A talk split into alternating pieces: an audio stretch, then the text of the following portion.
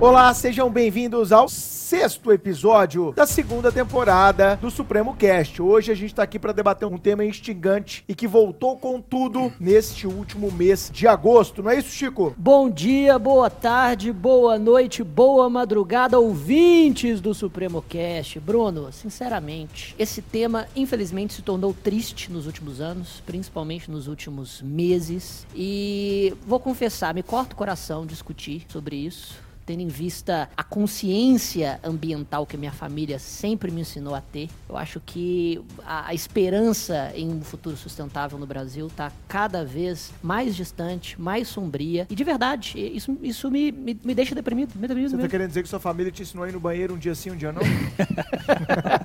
não, definitivamente não. Então apresenta o nosso convidado. Para falar um pouco sobre direito ambiental e sobre toda a pauta ambientalista, nós trouxemos Romeu Tomé, professor de Direito Ambiental do Supremo, advogado. Se apresenta para o pessoal, Romeu. Fala galera, prazer enorme estar aqui no Supremo Cast. Agradeço muito o convite do Bruno, do Chiquinho. É um grande privilégio trabalhar, integrar essa equipe. Eu realmente fico muito honrado. Tenho uma grande admiração pelo trabalho do Supremo, todos os coordenadores, todos os professores, o pessoal que realmente trabalha com muita dedicação, muito amor. É ouvinte do Supremo Cast? Sou ouvinte, Assíduo, comecei com o Supremo Cast Porque isso- também, isso é assim como isso é vários outros. Tirou sua virgindade. Tirou também minha virgindade, assim como de Parou de ouvir rádio, né, cara? Parei de ouvir rádio, viagem, agora só ouvimos o Supremo Cast. E é uma maravilha, né? A gente aprendendo sempre coisas novas, atuais e debatendo esses temas interessantes, como o meio ambiente, né? Como o direito ambiental. E o Chiquinho vai mudar um pouco a posição dele, vai ficar mais otimista, né? Pra gente complementar o desenvolvimento Tomara, sustentável. tomara. Eu só aceitei fazer esse episódio para mudar justamente Aprendendo com os erros, nós vamos Por favor. melhorar e implementar novas ações, né? E, Ex- e normas e O direito, ambientais. o direito pode, então, salvar o meio ambiente? Pode, eu tenho muito esperançoso nisso e a gente vê que a legislação vem evoluindo, né? Se a gente pensar de 60, 70 anos atrás, não havia norma de proteção ambiental. Exatamente. Há 70 anos atrás não se falava sobre meio ambiente. Exatamente. O primeiro grande encontro internacional sobre meio ambiente aconteceu em 72, foi em Estocolmo, na Suécia. Eu lembro que em 90 teve a Rio, né? 92. 92. A Eco é, 92, Eco né? 92. Eu fiz um trabalho gigantesco, tava no colégio, né?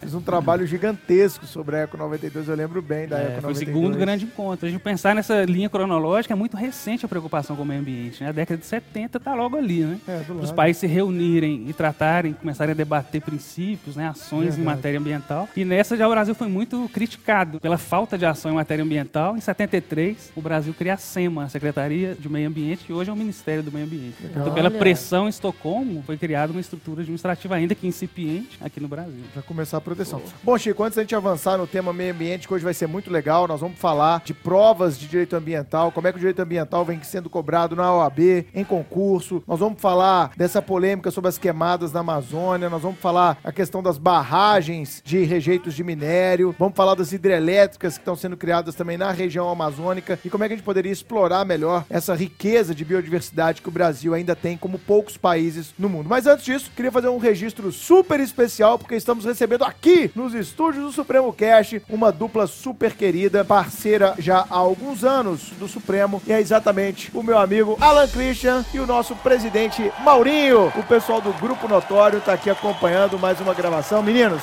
sou fã de vocês. Obrigado por mais uma vez estar, estarem aqui com a gente em BH. Essa parceria muito profícua. Quem não conhece, sigam o Notório, um Grupo Notório nas redes sociais. Não é isso, Alan? Arroba Grupo Notório. Eles têm também um projeto muito legal que é o Notorium Play, que é uma assinatura para você ter ainda mais conhecimento jurídico, com palestras, congressos. Tem até algumas palestras minhas e do Chiquinho lá. E Em Natal. Estivemos em Natal e por falar em Natal, vou fazer um jabá aqui pelos amigos. Em 17 e 18 de maio de 2020, acontece em Natal o quinto Congresso Brasileiro de Direito Penal. Eu tive a honra de palestrar, para mim é sempre um desafio palestrar em Congresso de Penal, mas eu tive a honra de palestrar no terceiro e no quarto, os dois eh, eventos que aconteceram em 18 e 19, e já estou confirmado, não é isso, Ala, para o Congresso também de 2020. Então eu só tenho a agradecer essa parceria profícua que a gente tem, desejando sucesso. E quem quiser se inscrever, Ala, no Congresso do ano que vem em Natal, congressopenal.com.br, vai lá e garante suas vagas. Já temos mais de mil inscritos nesse momento, mostrando o sucesso desse evento que contará com 25 professores lá em Natal nos dias 17 e 18 de maio de 2020. Obrigado, meninos, pela presença e pela parceria constante com a gente do Supremo. O Grupo Notório, Chiquinho, ele é um dos responsáveis pelo grande crescimento que o Supremo vem tendo na região nordeste do país.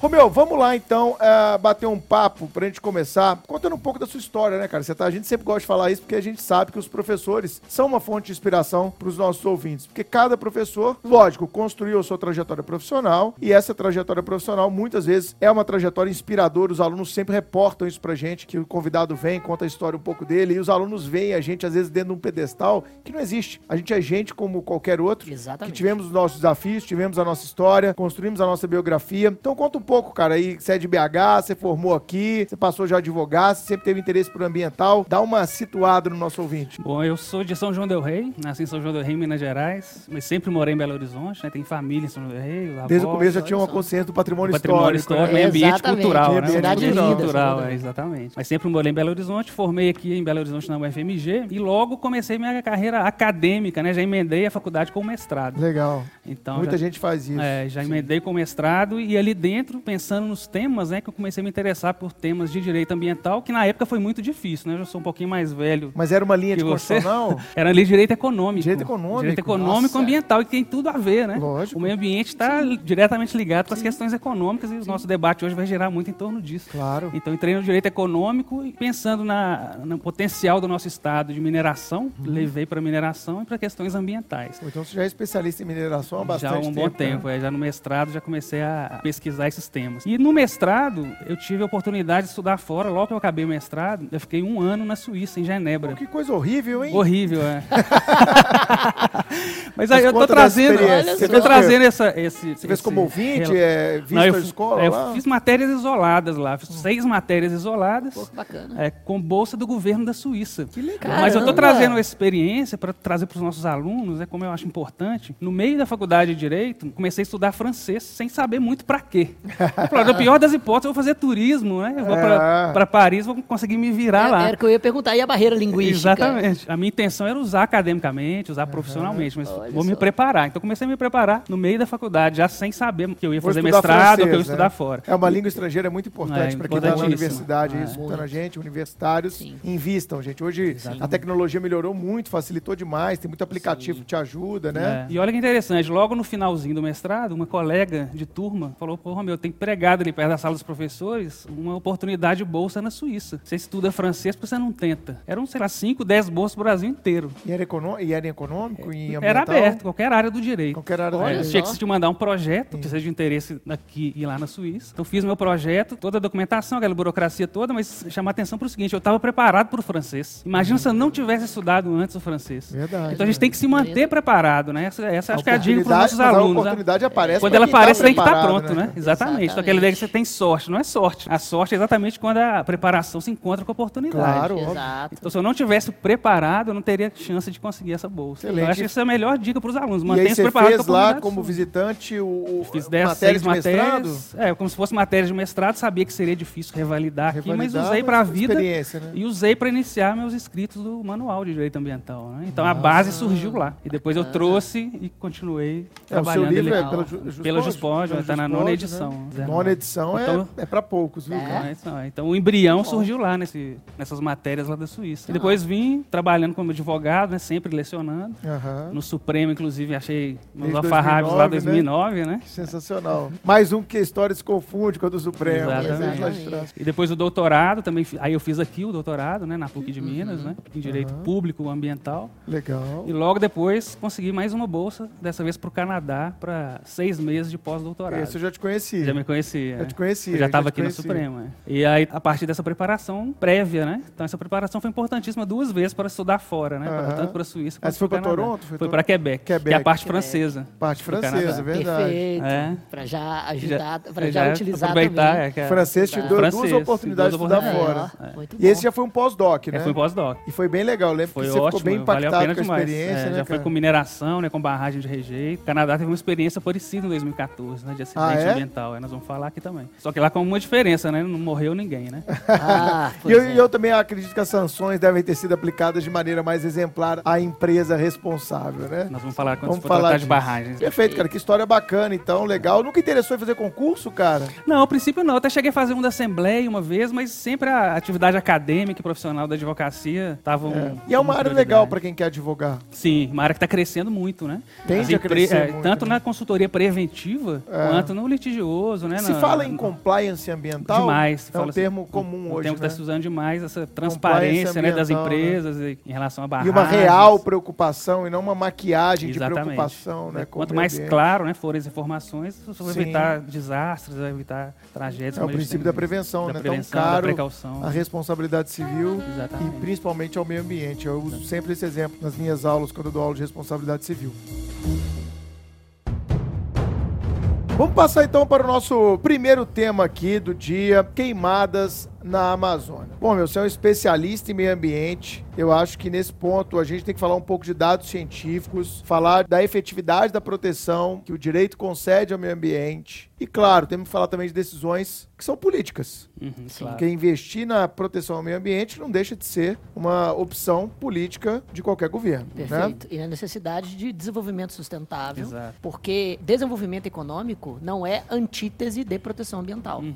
E eu acho que o direito ambiental, ele nasce justamente dessa afirmação. Exatamente. né? De que é possível proteger e utilizar as nossas riquezas naturais para o crescimento econômico do país como um todo. Desde a década de 70, eu estou nesse encontro de Estocolmo, os países chegaram a essa conclusão, porque Uhum. esses conceitos eram antagônicos, né? Se pensava, para crescer tem que destruir o meio ambiente. Então, a partir da década de 70, o ser humano começou a perceber que os impactos sobre o meio ambiente afetavam a própria saúde humana, né? Ótimo. Então a gente tem né, nessa origem do direito ambiental, o Chiquinho comentou aí, a gente tem alguns casos, né, fenômenos e acontecimentos interessantes e importantes. Por exemplo, na década de 50, teve uma contaminação da Baía de Minamata, no Japão, que, que teve uma grande repercussão mundial. O que a empresa fazia lá? Ela virava o rejeito dela para o mar, para a Baía de Minamata, e jogava o mercúrio à vontade. Simples assim, não tinha né? norma de proteção ambiental, né? Então a empresa não se preocupava, só pensava no lucro, né? na- parte econômica, e jogava o resíduo, de é, descartar de o descartar o resíduo. resíduo. E o mercúrio começou a contaminar os peixes, os gatos estavam ficando contaminados porque alimentavam dos peixes e os pescadores foram contaminados. Então famílias inteiras de pescadores com problema de má formação, os filhos, né, em decorrência da, da contaminação com mercúrio. Então aí a primeira repercussão jurídica, né, pedido de indenização para a fábrica, né, o, o- o dirigente japonês lá foi obrigado a ajoelhar, pôr a testa no chão, falou que é a humilhação máxima para um dirigente, né, que ele teve que fazer isso lá no Japão na Me, decorrência me da pressão. me impressiona que ele não teve que se matar ritualisticamente, cometendo Quase, com uma adaga. É, Tem imagens da época né, dos documentários, mas ele teve que ajoelhar, pedir desculpa para os pescadores e ainda o pagamento da indenização. Então isso representa bem essa ideia de que a- as normas de direito ambiental vão surgindo a partir do momento que o ser humano percebe que há um impacto sobre a saúde humana. Né? A gente não protege ainda, e ainda a gente tem essa visão antropocêntrica até hoje, né? a natureza não é protegida por ela mesma. Né? Aham. Sempre tem o interesse do ser humano, e a gente protege pelo nosso interesse. Claro. E tem várias... Você tem um, um viés egoístico, né? É. Vamos proteger, porque senão eu vou me ferrar. É, Exatamente. pelas nossas gerações, pelas gerações futuras e É. principalmente por um crescimento econômico que seja verdadeiramente sustentável. É. Né? Então, essa- esses fenômenos, como da Baía de Minamata, década de 60, a gente teve aqueles primeiros acidentes com petroleiro, derramamento de Aham. petróleo no mar, por exemplo, na Sim. costa da Inglaterra, é, Chernobyl na década de 80, né? O acidente nuclear de Chernobyl em 86. Então, isso tudo vem junto com algumas descobertas científicas da época também.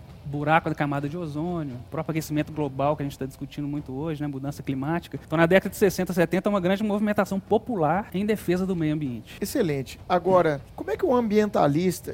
gente- É correto chamar você de ambientalista? Não, ambientalistas são aqueles normalmente que trabalham diretamente, Diretamente nas ONGs, né, aham. para o meio ambiente. No meu caso, advogado de direito ambiental. acho que é o mais correto. Acho que é mais né? diferente, É. exatamente. Certo. Mas a sua visão. É, é, E até num caso interessante, quando eu de aluno, né, na faculdade, na graduação, algum tempo atrás, uma aluna na primeira aula falou assim: a gente aplicando lá o plano de ensino, né, na primeira aula, os temas, professor, eu vou detestar direito ambiental. Mas por quê? Ah, eu não quero virar ambientalista xiita, não. Detesto ambientalista xiita. Aí eu expliquei, olha que o direito ambiental não é para transformar ninguém em ambi- em ambientalista xiita. Você vai, a gente vai tecnicamente aprender o que está na Constituição, o que está na legislação ambiental. Você vai utilizar depois. Você pode trabalhar numa ONG, ótimo, mas você tem que saber a legislação ambiental. Você Aham. pode trabalhar defendendo uma empresa, também Claro. precisa do direito ambiental. Você pode fazer o concurso para juiz, que você vai ter que resolver a lide ali, no caso concreto. Você pode o advogar Ministério Público. Ministério Público para Defensoria Pública Defensoria. Pública. Defensoria Pública. Você não, você não precisa. Você vai, como você vai atingidas. usar a informação, depois, ótimo, né? Você pode Pessoas- escolher. Você pode Pessoas dizer, atingidas por Pessoas atingidas por barragens, né? importantíssima a atuação dos advogados. em geral, né? Acidentes ambientais. Então, há várias formas de atuação que vem crescendo muito né, no direito ambiental. Mas vamos lá, a minha pergunta era o seguinte: Hum. na sua visão de advogado ambientalista, você acha que a gente está vivendo um 2019 onde os dados científicos estão sendo desprezados, falseados, manipulados? Porque, falando especificamente da questão da Amazônia, Hum. pelo que eu li, até me preparando para esse podcast, está provado cientificamente que houve nesse ano um aumento dos focos, sem querer aqui discutir culpa, porque eu não tenho elemento para discutir e fazer É. acusações levianas. Tem esse tipo de elemento para dizer por que, que aumentou. Mas que aumentou, aumentou. Isso é um dado científico e estatístico. Qual que é a visão sua, cara, dessa manipulação que vem sendo feita com dados científicos? Porque eu acho que isso é uma coisa muito grave que tem acontecido. E para usar uma expressão que tá na modinha, né? Tem muita gente passando pano nisso, né? Uhum. Certamente houve aumento no desmatamento, né, os dados mostram, acho que não tem como a gente negar essas imagens, né, esses dados. Do INPE, né? né, do INPE, por exemplo. Então, houve aumento, um pouco em decorrência da mensagem que o governo passou já há algum tempo atrás de flexibilização, né, e, e outros governos também, né, os órgãos ambientais vêm sendo Sim. estruturados já há algum tempo, né, falando Sim, só desse sim, governo. exata- exatamente, não é só desse governo. É. Inclusive, também, também lendo para a pauta, percebeu-se que, estatisticamente, o ano de 2005 foi o. Foi o, pico, né? Exatamente, foi o único na história em que se queimou mais, Mais do que, que em 2019. 2019. Justamente porque 2005, toda a expansão das commodities agrícolas por conta do, do boom internacional e a soja e a pecuária precisavam de novos Fron- campos. Fronteira agrícola. Né? Ex- exatamente. E, e o governo Lula, na época, que não, que também não era prote- protetor do meio ambiente, a, a princípio, também permitiu, também foi negligente com os cuidados. É, eu acho que é, é, exatamente nesse sentido. Esse ano está na média dos últimos 15, né? Então, certamente houve um aumento, a gente não pode deixar a Amazônia queimar, né, como está queimando, Certo. mas é um ano mais quente, né, mais seco. E essas mensagens iniciais né, do governo e de outros dos governos anteriores, um pouco de flexibilização das normas ambientais, contribuem para essa queimada. Agora, no meu ponto de vista, são as queimadas ilegais né, que aumentam. Claro. Porque o produtor Claro. rural legal, com a sua propriedade lá bem definida, né, com a sua atividade dentro da floresta amazônica, por exemplo, não tem interesse em, em fazer queimada ilegal e queimar além do que o Código Florestal, por exemplo, autoriza, né, do percentual de reserva legal de APP. Então, essas queimadas ilegais. Então, eu vejo é, como muito necessário aumento da presença estatal dentro da Amazônia no sentido de fiscalização efetiva perfeito. e de implementação de um efetivo desenvolvimento sustentável da Amazônia. Sim. A gente não pode abandonar aquela área. A gente tem população vivendo ali dentro com problemas sociais gravíssimos também, né? Claro. Então, ah, o Estado tem que estar ali fiscalizando mais, mas trazendo também incentivos. É, por exemplo, tem um princípio do direito ambiental do protetor-recebedor. Ah, Quem ótimo. protege o meio ambiente recebe um valor econômico por isso. Por que não incentivar esses instrumentos dentro da floresta amazônica, nas propriedades da Amazônia? A gente vai manter a floresta em pé, que é uma riqueza enorme que nós temos, né?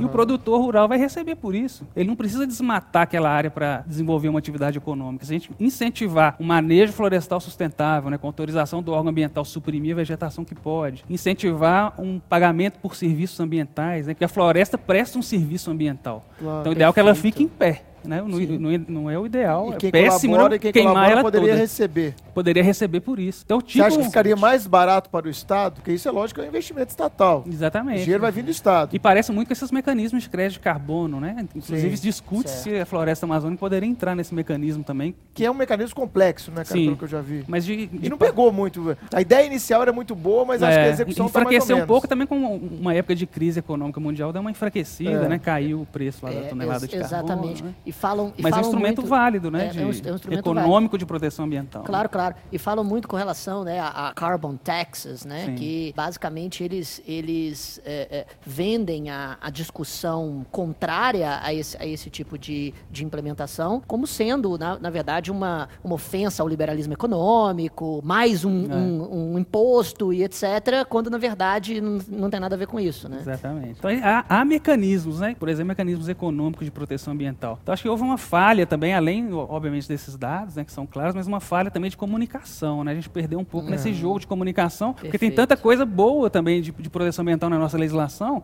A própria área de reserva legal IAPP que nós temos no Código Florestal, outros países não têm essas áreas protegidas em propriedades particulares. O próprio proprietário tem que se virar para cuidar daquela área ali, né? E até que ponto? Então a gente tem uma área significativa de, de proteção, proteção, ambiental né? comparado com e a legislação, né, com comparado com os outros países. né? É, teve um vídeo que viralizou aí na época da campanha de um cientista falando que o Brasil é o país que mais preserva no mundo. E eu acho que esse vídeo, o cara tava até falando em prol do Bolsonaro na época. Então eu, eu acredito, sabe, que isso pode ter, de alguma forma, incentivado um pouco esse discurso que, ah, que agora flexibilizou e Uhum. tal. E eu acho que foi um verdadeiro tiro no pé. o- É. Eu não sei se você concorda, porque os próprios ruralistas, que seriam os destinatários dessa flexibilização, já estão vendo que sanções internacionais contra o Brasil podem ser muito piores para o negócio dele do que Perfeito. uma expansão de fronteira agrícola Com e de um certeza. cuidado menor contra o meio É, ambiente. exato. Porque especialmente a União Europeia, ela tá com regras muito rígidas para de onde está vindo o produto dela, qual é a origem desse produto para a gente comprar. É. Não vale a pena comprar um produto que comprovadamente não está sendo um produto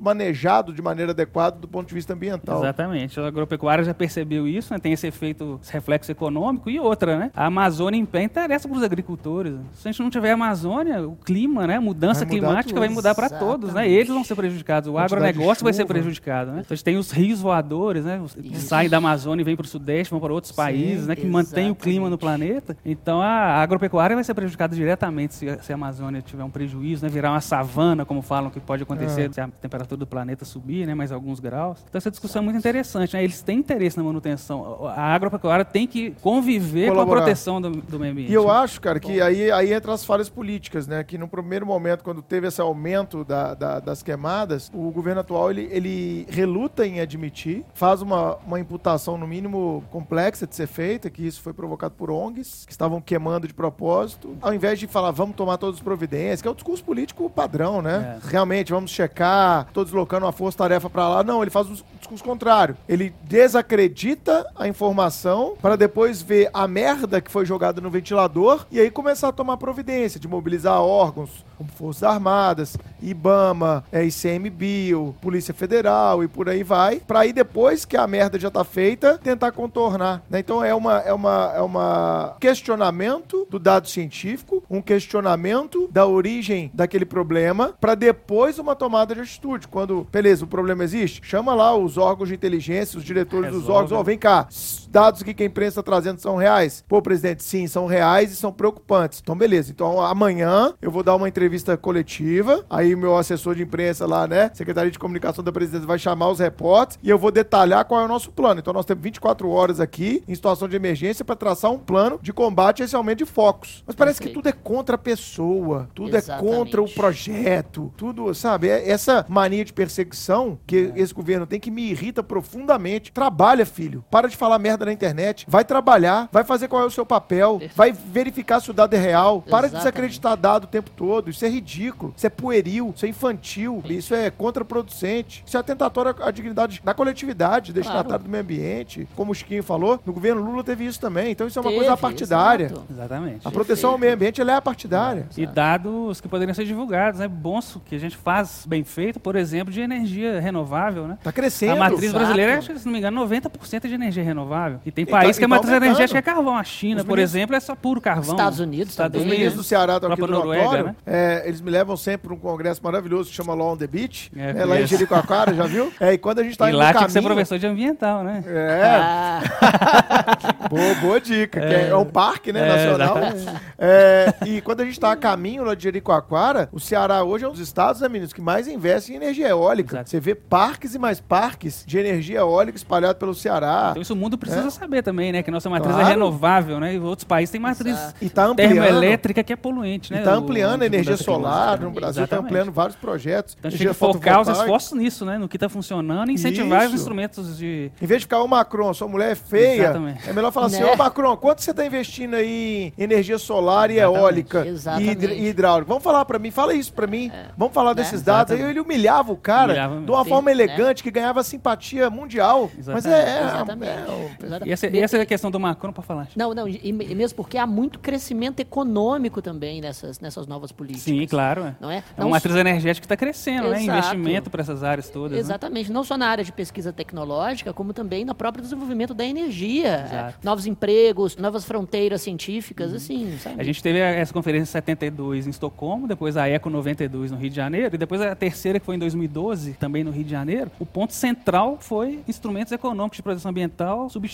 de matriz energética, né? O Acordo de Paris de 2015, né? Os países se comprometem a substituir matriz energética. A tendência é essa para o futuro, né? Usar energia renovável Claro. e usar cada vez menos petróleo, né? Carvão Perfeito. e energia que emite CO2 né, para a atmosfera. É, e essa questão também, já que a gente tocou nesse ponto político, dos fundos internacionais de preservação. Pois, isso é interessante, né? Cara, eu não preciso de dinheiro da Noruega, não preciso de dinheiro. E aí, vão ali proteger? Não tem mais dinheiro. É. Isso é interessante. Acho que a a questão da Amazônia, além dessa questão ambiental, né, que é fundamental, e outra que está conectada a ela, é uma questão interessante geopolítica também, né? O interesse, porque as ri- tem muita riqueza na Amazônia, a gente pode... Pouco explorada, pouco né? explorada. A Amazônia tem recurso hídrico demais. Tem a, tem a pirataria, né, de- mineração. de, plantas, de é, de animais. animais. jazidas minerais e biodiversidade, né? Então a gente tem a riqueza do futuro, do presente já, né? Tá aqui na Amazônia. Então, obviamente que os países, né, estão de olho, sem querer trazer a teoria da conspiração, conspiração. né? Né? Mas a gente já vê esse debate e a questão do Macron, anos. por exemplo, né, também, a- se a gente for analisar, né, tem. Por que, o- a França também não participou antes desses debates e agora que o Brasil está prestes a fazer um acordo, né, o Mercosul É. e a União Europeia, aparece de a- o Chilique, né, a reclamação. Já Tem instrumento de pressão, né? Ah, não Então vou- há interesse econômico, a gente pode negar isso, né? Ser inocente, obviamente que há um interesse econômico, mas eu acho que. E, e esse interesse dos outros países na Amazônia, no meu entender, esse interesse, essa preocupação é legítima, porque a gente está falando de Sim. interesse difuso, né? O Claro. meio ambiente é interesse difuso, pertence a todos, né? É, não a tem toda uma a fronteira ali, coletividade, né? não tem a fronteira. fronteira, a Amazônia É. não afeta ali, não. Exatamente. É legítimo o interesse, mas eu acho que a gente dá conta de controlar sozinho, de, organi- de gerir a Amazônia por nós mesmos. Hum. Sim. Acho que a gente não precisa muito de influência, Então, a- na minha opinião. então, né? a proteção então essa discussão dos fundos entra um pouco nessa questão de É. geopolítica. Né? Será que quando o país oferece dinheiro para o Brasil, mas fala como que a gente deve usar, de certa forma, será que isso já é uma ingerência sobre a nossa soberania, Soberania. ou não? É, então é uma discussão interessante. Né? Até que ponto aceitar esse dinheiro, esse recurso né, é interessante. Eu acho que faltou também debater como que esses recursos São iam sendo usados. aplicados. Exatamente. Porque tá bom, a gente vai sim. receber ou não vai receber, é uma discussão muito rasa. Uhum. A Exato. questão que eu acho que faltou nesse debate aí das últimas semanas é: olha, a gente não vai mais receber dinheiro da Noruega, da Alemanha, mas a gente tá pensando aqui porque o dinheiro era usado assim, assim, assado, e a gente tem recurso para fazer esse mesmo serviço através da taxa tal, através É. do fundo, através do orçamento destinado ao Ministério do Meio Ambiente. Sabe, acho que faltou no mi- um mínimo de, de transparência, porque a bola foi levantada e ninguém cortou. Exatamente. Porque a população brasileira inteira não sabe, nós estamos recebendo dinheiro, é- são 300 milhões, Perfeito. é meio bilhão, quanto que é? É, acho que uma discussão que gira em torno das ONGs é essa mesmo, é a transparência, né? Está Exatamente. sendo usado para quê? Até nessa questão geopolítica, né? Claro. Claro. Que eles estão ali para fazer o quê, né? Estão usando como que deu o resultado do- da aplicação desse dinheiro. Lógico. Então essa discussão ali dentro da Amazônia, né, de que são muitas atividades sendo desenvolvidas ali, é importante que a gente saiba, né, também como que está sendo usado, se está sendo usado corretamente, né? É. E, e esse ponto que você tocou de muita, muita riqueza, muita biodiversidade Uhum. da Amazônia, muita riqueza mineral, realmente a gente tem que migrar para um desenvolvimento sustentável da região. Eu né? acho também. Que ela sempre foi Sim. uma coisa que a gente é bonito de ostentar que a gente tem a Amazônia, É. mas é uma coisa que, sinceramente, eu já tive lá algumas vezes pela Polícia Federal ou para palestrar e tal, e é uma imensidão pouco habitada, pouco povoada, É. né? E, e que você olha e fala, caralho, bicho, isso aqui é uma fronteira de riqueza enorme e Sim. engraçado. Por que, que nunca teve olhos com, com interesse legítimo sobre o desenvolvimento da Amazônia, né? Porque interessante há pouco tempo também, Bruno, sobre isso está falando? Da, da soberania afirmativa. Que a gente tem que mostrar que está ali dentro da Amazônia. Claro. Fazendo pro, com protetor recebedor, fazendo crédito de carbono, o que for, né? Ou se precisar minerar num ponto estratégico, minera, mas com licenciamento ambiental, né? Bem num ponto feito, específico bem bem feito, ótimo. com Sem concessão corrupção. florestal, sem Exato. corrupção, mas mostrar que o Estado está ali, está cuidando e está implementando desenvolvimento sustentável. A ideia da soberania é afirmativa, porque a ideia dos outros países, né, em, em outros conflitos que a gente vê, é desculpa, é falar, ah, você não está cuidando direito, né? Então a gente tem direito de entrar aí e cuidar. É. Então acho que a gente mostrar que a gente tem condição, né, de gerenciar aqui nossa floresta. E de- dentro dessa perspectiva, acho que outro ponto interessante na questão amazônica é a construção aí nos últimos 10, 15 anos das grandes hidre- hidrelétricas, né? Como Sim. Belo Monte, Rio No Xingu. Rio Xingu, né?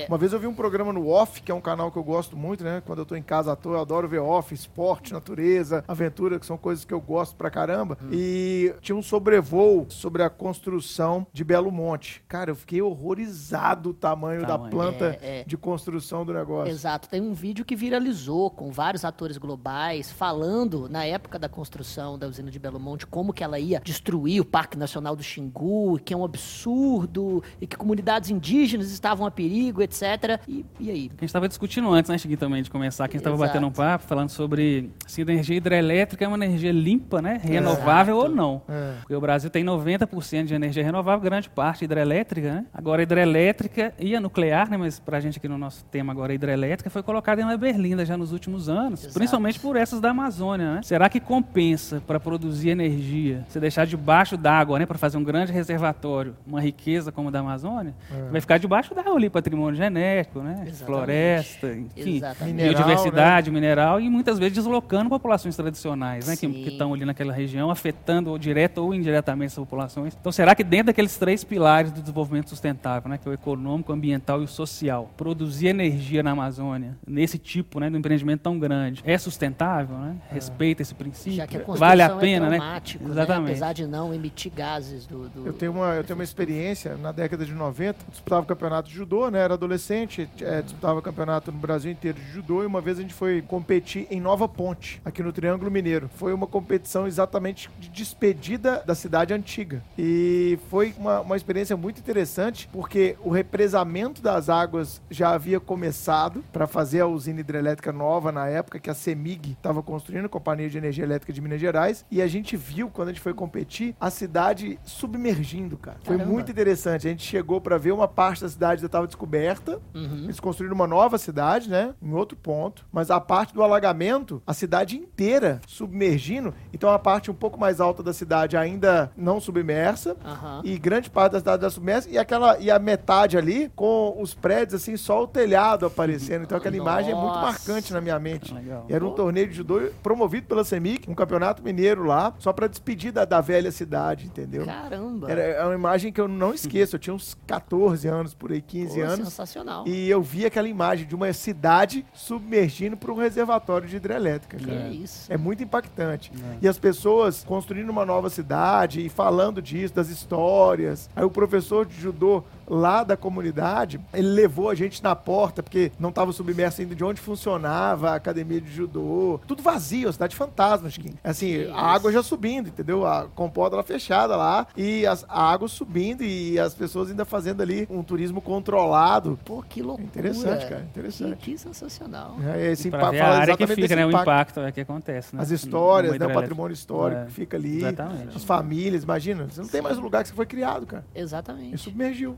Então isso tudo é batido, né? E entra lá também no estudo de impacto ambiental na hora do licenciamento ambiental, né? Isso tudo é, é analisado previamente, né? Mas fica a discussão, é uma discussão muito técnica também, né? A gente fala, ah, dá para construir hidrelétrica com uma barragem menor, né? Que impacte menos a, Uhum. a floresta. E outros falam, ah, não, mas para funcionar e produzir energia suficiente tem que ser uma, E uma área mais já que você- extensa. já que você tocou na matriz nuclear, por que, que essa matriz nunca foi efetivamente usada? Teve lá o projeto de Angra 1, Angra 2, nem sei como é que Tá eles na estão Angra 3 hoje. agora, né? Angra 3 tá, É, é, mas tá, Angra 3 tem mas tá- 30 anos, né? Tem, é, e teve um problema também de corrupção. É, teve, teve operação é, lá, eu lembro disso. lá, é. Você acha que ela não vingou porque o investimento é muito caro, é uma tecnologia que a gente nuclear- não domina? Não é, a, a energia nuclear a tem dois problemas, né? Tá- Porque pro problema do aquecimento global, na emissão de CO2, né? Ela é a mais limpa de todas, né? É, é só vapor d'água. Só vapor d'água, não, não manda nada para a atmosfera, Nada, né? Zero. Agora, o grande problema é resíduo da atividade nuclear e os riscos, risco e de o risco de acidente. acidente. Risco de acidente. Então, o que fazer com resíduo? Falam que um milionésimo lá do plutônio já é fator cancerígeno, né? Então, o que fazer com esse resíduo de atividade nuclear? É, então, e essa é a- primeira dificuldade. E a meia-vida é, A meia-vida. é- é gigantesca, né? Assim, 24 mil anos. É. Então, Sem chance, né? E, e, e- E, e os acidentes, né? porque a gente teve Fukushima em 2011, Chernobyl em em 86. 86. Exatamente. Se o Japão, que é o cúmulo da organização e do progresso, 2011 não segurou, né? exatamente, não consegue evitar um mas foi o acidente. tsunami, o Foi, Uai, mas isso, Mas- isso mas tem, isso- esses mas fatores ambientais têm que ser é. levados em consideração, Mas né? teve vazamento radioativo, né? Mas Exato. o, o Japão mudou a matriz dele, assim? Cê, cê tem Alguns países, notícia? depois de 2011, anunciaram a redução. Os que usavam matriz nuclear anunciaram, anunciaram a redução depois de Fukushima. Mas tem países que são dependentes, não tem muita alternativa também, dependendo da localização geográfica, né, que tem que usar. Então reduz um pouco, mas não dá para substituir totalmente, né? Uhum. Excelente, cara. Exato. Na verdade, ela, ela é muito utilizada, né? No, no- em, em Na Europa, muitos- em na alguns Europa. A própria França, França, né, tem é. uma, uma matriz muito dependente da, da- da energia nuclear. E Exatamente. tem Já- muito país ali também do, do leste europeu que é, tem muito a questão do gás também, né? O gás Gás, ali da, da. Ucrânia, daquela Ucrânia, região ali, é, um- é. é muito russo, né? O gás É. russo. Ele é muito, muito relevante ali para a economia local como um Exato. fator de gerador de geração de energia, né? Só fala que a gente tem duas regiões aí no mundo ricas, né, importantes na parte geopolítica. Uma é ali na, na Ásia Central, né, por causa de hidrocarboneto, né, enfim, que é Uhum. muito rica. E a outra é a Amazônia. São as duas grandes áreas estratégicas hoje que a gente tem no. no Eu até vi al- algumas pessoas brincando, o Macron vem encher o saco aqui da Amazônia, por que, que ele não encheu o saco dos russos com o gás russo lá? Não vai falar com o Putin, vem falar com o Bolsonaro, Com o Putin ele não mexe, Com não. o Putin ele nem abre a boca, né? Não é.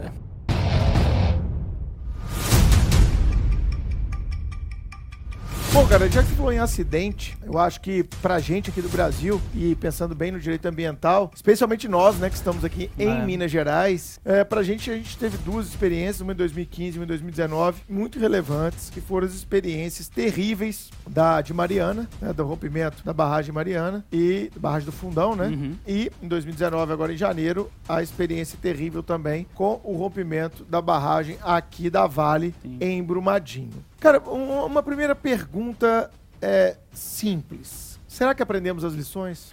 Ô Bruno, espero, viu? Porque desde 2015, né, quando tivemos o primeiro desastre, é, vários alertas já tinham sido dados, principalmente com o tipo de barragem, né? Aquele Uhum. alteamento, a montante, né? Sim. Aquele tipo de alteamento da barragem que vai para Antigo, né? dentro, né? O, antigo- é o menos seguro, né? Que era o que foi que era usado em 2015, é o mesmo de 2019, né? Então não foi feito muita coisa, né? E, só- e, infelizmente só depois de 2019, depois que tivemos o segundo Mais desastre, 200 mortos. aí ficou proibido o alteamento a montante. Então infelizmente a gente teve que esperar o segundo, né? E, e a descontinuidade das barragens existentes, né? A descaracterização. das Descaracterização, barra- é. é. A descontinuidade, descaracterização, o desmonte, né? Tem que Aham. desmontar aquelas barragens a montante existentes. E a Vale já começou e a fazer Já começou desmonte? e tem um prazo legal para elas realizarem o descomissionamento. Então, acho que nesse ponto é, foi boa iniciativa legislativa, né? Importante. Uhum. Proibir essa, esse tipo de alteamento menos seguro. O mais seguro é o ajusante, né? Que é inclusive usado em países que tem é, abalo sísmico como o Chile, né? Então, que a empresa gaste um pouquinho mais, né, para fazer um- uma barragem mais segura, né, mais forte. O ideal era Sim. nem ser barragem líquida, né, com, com, com lama ali. O ideal era ser resíduo a seco, né? A seco. Só que muita gente fala que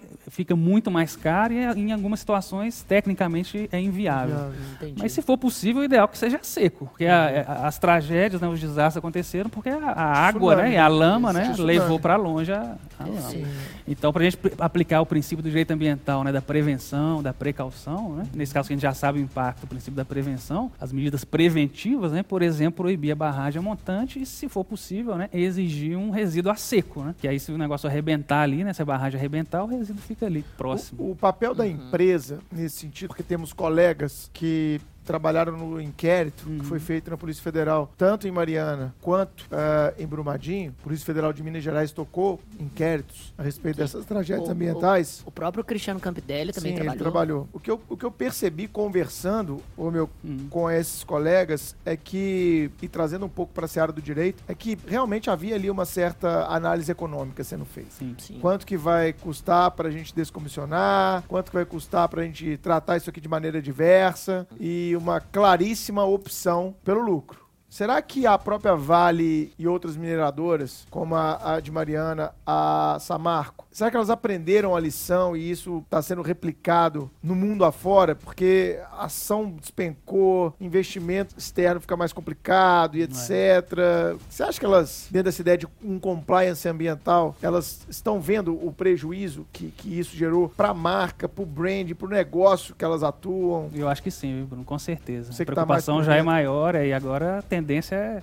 E, a, ideia é evitar outros, outros acidentes. Elas não, não podem submeter a outra situação como essa É. depois do que a gente já, já, já viu, né? Já passou aqui em Minas Gerais, né? Então eu acho que a tendência é realmente essa. É interessante, a gente não tem um, um padrão mínimo, tem uma discussão acadêmica sobre isso. Deveria ter um padrão mínimo para barragem no mundo inteiro, né? Porque senão traz uma diferença de competição também. O cara fala, lá no Brasil não exige, eu vou para lá, né? Cara, mas se não Lá existe é mais trabalhista, barato. vai ter É, é. ambiental. Claro, que se a gente É colocasse um padrão, por exemplo, só para barragem mesmo, mínimo. po- não pode usar montante em lugar nenhum do mundo, por exemplo. Né? É, porque Se a gente conseguisse padronizar isso. o né, mercado hoje é vai que- globalizado, né? Exatamente. É Exato. commodity, né? Mercado É. de commodity. E aí. Bruno, aqui eu tô falando no início do, do- do nosso podcast, o acidente no Canadá, que eu te falei, né? Sim. Em 2014, teve um rompimento de barragem lá na Colômbia Britânica, no Canadá, em 2014, com grande repercussão ambiental, mas não teve nenhuma morte. Então, a legislação de lá proíbe, obviamente, né, um refeitório na frente, Debaixo, né? debaixo de uma barragem. Né? Então, isso é importante. Então, as empresas analisam tudo isso, a legislação de cada país, né, também para definir suas, a sua É, atividade. eu tenho um né? amigo meu que ele vende, ele vende suprimentos e ele falou que a Vale está investindo violentamente agora na compra de suprimentos, de novos móveis, mobiliário, construindo novas eh, estruturas, retirando as estruturas que evidentemente ficavam em, em situação de risco, né? Uhum. E etc. Que bom que assim seja, né? É. cara? Samarco tá voltando a operar? Não. É, A cidade depende muito deles É, também, a né? própria É uma- cidade começou um Exatamente. movimento, né? Há uma pressão interna Volta do- do- Samarco, volta porque a economia parou, É, né? é. E a, a- cidade depende muito também da CEFEM, né? Da, que está na Constituição, Claro. no artigo 20, né? É a contribuição financeira para a exploração mineral. Ah, esse recurso vai para os estados e municípios como compensação pelo impacto ambiental e social naquela área. E né? muitos deputados, especialmente de Minas Gerais, brigam há anos para que haja um aumento No meio da disso. CEFEM. Aumentou há pouco tempo. Teve uma alteração da CEFEM há É. pouco tempo. É, para alguns ainda não é suficiente, né? Aham.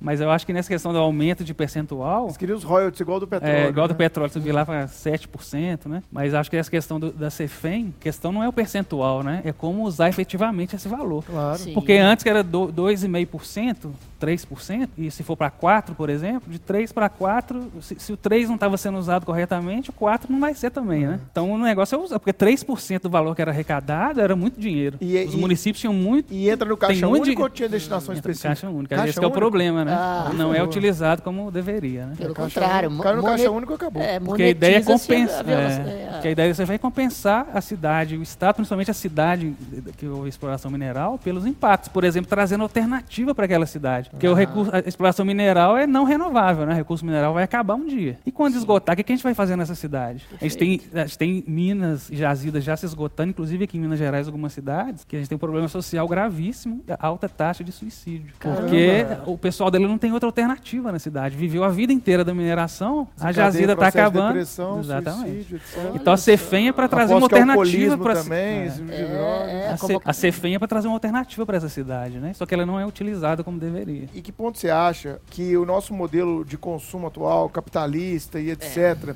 ele, ele colabora com a questão das barragens, a questão do meio ambiente em geral? Será que as mudanças vão começar de cima para baixo do Estado, impondo normas, etc., ou somos nós, como Chiquinho falou no começo do episódio, com uma criação mais voltada a uma preocupação Exato. ambiental, é que vamos mudar esse cenário? Nós estamos criando nossos filhos corretamente, cara? Essa é uma É, pergunta que eu ex- sempre é. faço. Exatamente. E complementando a pergunta, justamente, para todas essas explorações, existe um mercado de consumo ávido por todos os produtos que dependem justamente dessas, é, dessas commodities. Exato. Sem o mercado, sem o interesse de consumo, nenhuma dessas violações seriam, seriam praticadas. E acho que o Estado tem um papel importantíssimo, mas parte muito do consumidor, né? Consumir a consciência do consumidor e que a gente fala da mineração, né? No modelo de consumo nosso atual, não falo só do Brasil não, do mundo inteiro, né? A gente está disposto a reduzir, por exemplo, a utilização de celular, de carro, né? Ah, E até né, pensando nós mesmos, né? Pensar no nosso estilo de vida atual, né? Será que isso também não incentiva, né? Essa exploração minerária, por exemplo, desenfreada, né? Se a gente precisa de todos esses recursos minerais que estão sendo extraídos, extrair até o limite, né? É um cara que fala muito bem sobre isso na mídia. Não Hum. sei se você gosta dele. É o André Trigueiro, da Globo News, né? Ele Já é um ouvi, cara que... Ele tem aquele programa Cidade de Soluções, que é um programa bem antigo da Sim. Globo News. E ele sempre ataca essa questão dos padrões. E o legal é que ele é um cara que pratica. Fica difícil é praticar, é, né? difícil é praticar. Então ele tem O um eu carro não- antigo. Ele falou que não lava o carro dele com água de jeito nenhum. É só uma Legal. lavagem a seco. Legal. Então ele é um É. cara que Aplica, efetivamente né? pratica aquilo que ele É, fala. Exato, legal. Exatamente. E é legal. E Coerência. falta, exatamente. E falta também nessa, nessa consciência a, o conhecimento sobre os meios, Uhum. né? Porque eu acho que o cidadão comum, ele não sabe exatamente o que ele pode É. fazer no dia a dia. Além da consciência média de, ah, utilizar menos veículos que Uhum. eh, emitem gases de efeito estufa, né? né? Ir, ir pro trabalho de bicicleta, mas além Agora disso. olha que interessante, desculpa te cortar. A- às vezes a contradição que a gente tem nas próprias políticas públicas, né? A gente tem a lei de 2009, uma lei nossa de política nacional sobre mudança do clima. Certo. E a lei incentiva o transporte coletivo, que você está falando agora, né? Justamente. Andar- usar, mais ônibus, né? deixar seu carro em casa. Então a lei incentiva isso tudo, substituir uma matriz energética, ótimo. E aí vem o governo, de tempos em tempos, e reduz o IPI. Pra quê? Vai vender mais carro, Pra né? incentivar o consumo. Então a lei fala, economia. use mais carro, menos carro, né? Vamos usar mais ônibus, trem, etc. E vem a- o, o poder público, o governo, né, muitas vezes, para incentivar a É. economia, crescimento econômico, fala, vamos reduzir o IPI. Exato. Então políticas A contraditórias, mão né? direita do governo não sabe o que a mão a esquerda tá população não fazendo. sabe, a população não sabe, mas às vezes a própria política pública Não, não, um exemplo ajuda, mais né? próximo Exato. aqui, mais recente, patinete, pô. Patinete também. Um- Uma forma de consumo limpa, tranquilo, sustentável, menos gente pegando carro, se deslocando pelas cidades brasileiras de patinete. Começou a pipocar um monte de lei municipal exigindo um milhão de coisas que beiram, assim, algumas o absurdo. E você ri e fala, bicho, se eu tiver que colocar uma joelheira, uma cotoveleira, um capacete pra poder alugar um patinete, fudeu, não vou sair de casa com duas joelheiras, duas cotoveleiras, um capacete, porque hoje eu vou dar um rolé de patinete. Porra, velho. É, aí, pô, cara, eu, eu fico imaginando, eu tenho essa veia empreendedora, né? De você olhar o cara que tá empreendendo e falar, vá pra puta que pariu, velho. Não, Eu e- faço um negócio bacana, Exato. explorando comercial. Eu não tô falando que a empresa não tem que tomar risco. Claro, Mas claro. isso é uma coisa. Se acontecer um Perfeito. acidente, porque ela não tá instruindo ok, porque deu um problema Ótimo. no aparelho, porque o usuário não foi ensinado, testado, Sim, tudo sim. bem. Agora, pô, começa a exigir tanta coisa que você viabiliza. Exatamente. E, e- e a gente toca também naquele outro assunto em que a gente já falou sobre o desrespeito ao- do pensamento científico. Qual é o estudo que o município está apresentando nesse contexto para dizer que o patinete realmente precisa de cotoveleira, de joelheira, É. de capacete e que esses acessórios vai diminuir estatisticamente o número de, de acidentes fatais neste veículo especificamente? Não, não tem, é. É, sentimento. Exato. Tudo é o sentimento. Esse é o ponto. É o Esse sentimento. Eu preciso É o legislar. sentimento. Exato. Eu preciso apresentar um projeto pro meu nome estar na mídia e na próxima eleição eu ser lembrado. É Exato. assim que funciona a cabeça de vereador, cara. É um- é um infelizmente, de sentimento. grande parte. Exatamente. E, e falando sobre nutrir sentimentos, a gente volta a tocar no governo federal. É um governo federal que está governando através de induzimentos de sentimentos específicos desde o início. É verdade. Agora, interessante, eu lembrei de um caso aqui que engloba um pouco de tudo que a gente está falando, né, de Amazônia e de, de modelo de consumo atual. Tem um caso que aconteceu lá no Equador, que o Equador e a Bolívia têm constituições ecocêntricas ou biocêntricas. O que, que significa isso? As outras todas, né? A nossa é ó, antropocêntrica. Ouvinte, ouvinte, uma nova classificação de constituições aí, pode cair na prova. Não é classificação, não. Alguns autores falam até de, de ciclos constitucionais, né? falam das constituições andinas, que são da, da- do Equador e da Bolívia, 2008 e 2009. Mas porque a, a brasileira é antropocêntrica, né? Como a gente estava falando, o interesse do ser humano está no centro. Só que é Dignidade. protecionista, né? A gente pode usar recurso natural. A Constituição em nenhum momento fala que o meio ambiente é intocado, né? Ele fala que o meio ambiente é equilibrado. Então a gente tem que equilibrar utilização, proteção né? e questões sociais. O tripé do desenvolvimento sustentável. Mas há duas constituições do Equador e da Bolívia que trazem a ideias ecocêntricas. Não é o homem no centro, mas é o meio ambiente no centro. Opa. Então ele fala da Pachamama como sujeito de direito. Mãe natureza. A mãe natureza, a Pachamama. Pachamama. No preâmbulo dessas duas constituições está lá Pachamama como sujeito de direito. então, ou seja, vamos proteger a tenho uma natureza por ela em casa mesma. da Pachamama que eu trouxe do Peru. Tem? É mesmo? Olha só. Então, é- ela é sujeito de direito lá nas constituições. Então, ah, olha que interessante. Então, essa Constituição defende a natureza por ela mesma, sem pensar, a princípio, no interesse do ser humano. né? Ela não- não é antropocêntrica, pelo menos no texto da Constituição. Agora, olha o caso que aconteceu lá no Equador, em 2009, que tem a Constituição Pachamama. Tem uma reserva de petróleo, um campo lá, Iacuni, um parque nacional Iacuni, na Amazônia Equatoriana. No subsolo tem petróleo, em cima tem a Amazônia. Biodiversidade, todas as riquezas que nós falamos. Né? O que, o presidente do Equador sugeriu lá em 2008, 2009? Propôs à ONU a iniciativa Iacuni, que chama o campo de petróleo Iacuni, falou o seguinte: a, a comunidade internacional topa fazer uma vaquinha e me pagar para eu deixar a floresta em pé? Se vocês me pagarem, eu não exploro o petróleo. Praticamente uma extorsão, Vocês, né? Não, eu falo assim, vocês não estão falando que, que tem que proteger a Amazônia, sim. tá todo mundo querendo, topando, eu não posso mexer Não em é- nada, não é uma ótimo. parada não- internacional? É, não, Então vamos é, internacionalizar. então ótimo, é, eu, não, eu não vou mexer, mas É- vocês é têm que um- pagar pelo menos 50% do que eu conseguiria com a exploração do É- petróleo. É, um, é um sequestro ambiental, legou- né? eu tô com a floresta sequestrada aqui, eu vou te enviar a orelha dela. Vou te enviar dois tronquinhos, você vê que ela vai pra cair. provar, ela vai cair. Mas olha só, e aí ele propôs isso, fez a proposta na ONU e mandou para a comunidade internacional. O que, que vocês acham que deu? Claro que Pagaram não. o quê? Nem Nada. 5% Nada, não né? Receberam. Nem 5%. Então, para falar, a comunidade internacional gosta muito de palpitar, É. mas na hora de falar, vão proteger efetivamente, né? vão pagar para manter a floresta em pé, Cara, na esse, hora ca- de... esse caso é, É. fantástico. Esse tá interessante, né? Muito bom. O que, que aconteceu lá? Licenciamento ambiental para exploração de petróleo. Bora. Na Constituição Pachamama, né? Tá Ou pau. seja, não adianta tanto colocar lá na, Pacha- na Constituição que Exato. é Pachamama se o modelo todo mundial é antropocêntrico, né? Capitalista, mesmo na Constituição. Aí tem gente que vê o lado bom, né? Pelo menos mostra um futuro das constituições, colocar lá que é ecocêntrica. Mas por outro lado, não é aplicável atualmente, né? O próprio Equador não conseguiu aplicar. Então é, uma é, uma- é uma- um caso interessante, né? Para mostrar que o nosso modelo é esse, né? De consumo atual, a gente precisa usar recursos e não adianta também colocar disposições que não vão ser aplicadas, né? Por exemplo, nessas duas constituições que não é isso que resolve, né? E outros países, por exemplo, o Canadá, não tem meio ambiente na sua constituição, Não? mas protege muito mais que outros Sim. países que têm Exato. Inclusive, o governo federal lá meio que se elegeu com a pauta ambiental, né? Um dos primeiros governos do mundo, apesar de estar envolvido em certos escândalos que eu vou citar na minha dica suprema, mais ou menos. Eu, eu estive, eu estive em dois parques nacionais no Canadá, Parque Nacional de Banff, no Parque Nacional de Jasper. E são parques, cara, assim, vontade de morar ali mesmo, porque é uma preservação ao meio ambiente, um respeito aos animais, uma coisa que tá muito É, ela tem muitos parques legais, é com fácil, com acessibilidade, né? Com, é incentivado, né? acessibilidade, Aqui, a gente- incentivado a aqui no Brasil a gente sente falta da infraestrutura nos Não, parques. você chega né? lá, todos os estacionamentos assim pra trailer, etc. E, e mostrando o, qual é o comportamento que você tem que ter se o urso chegar, quais são os cuidados pra na madrugada você afastar Corre, o né? urso. Se o urso chegar, Exatamente. Se o urso chegar, corre, o mais rápido que você puder. né? Não mais do que o urso, mais do que a pessoa do seu lado. Que assim você já garante. Exatamente.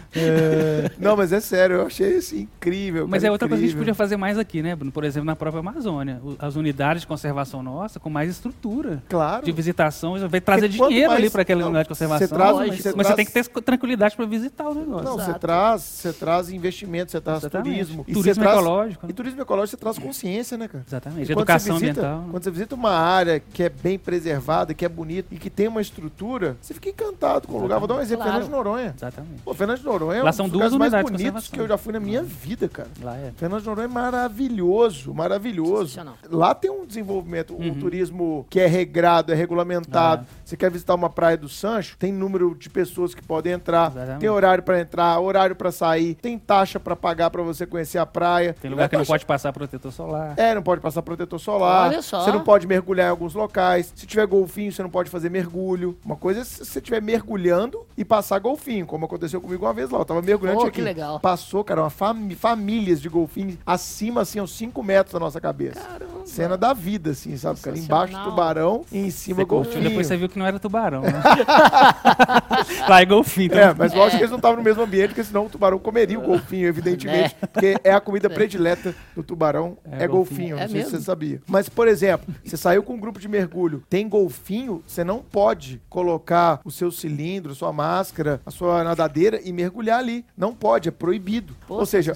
Fernando de Noronha é um exemplo excelente no Brasil, ao meu É. ver, de exploração sustentável. Outro lugar maravilhoso do Brasil de, de exploração sustentável do meio ambiente. Bonito. Morei lá ao lado, Uhum. morei em Ponta Porã. Poxa, bonito, Chiquinho. Você vai mergulhar no Rio da Prata, fazer um mergulho, é, a flutuação com os peixes. É um dos passeios mais legais que eu acho no Brasil. Não sei se você, você Não conhece. conheço bonito, não. É sensacional, cara. Mas é assim, quer mergulhar? 300 reais. É. 400 reais. Aí a gente pode começar a discutir a acessibilidade. É, Porque exato. não é pra todo mundo, Sim. infelizmente. Exato. É? Mas Mas, a- tem faixa de preço. Legal. E você tem ganhos... passeios de 20 reais em Bonito, Uhum. você tem passeios de mil reais. E tem lagoas em Bonito, por exemplo, que seria excelente você mergulhar, mas é proibido, você não pode mergulhar. Aí você pode aplicar modelos diferentes também. É uma das unidades diferenças. Você não de pode mergulhar em certas épocas do ano, né?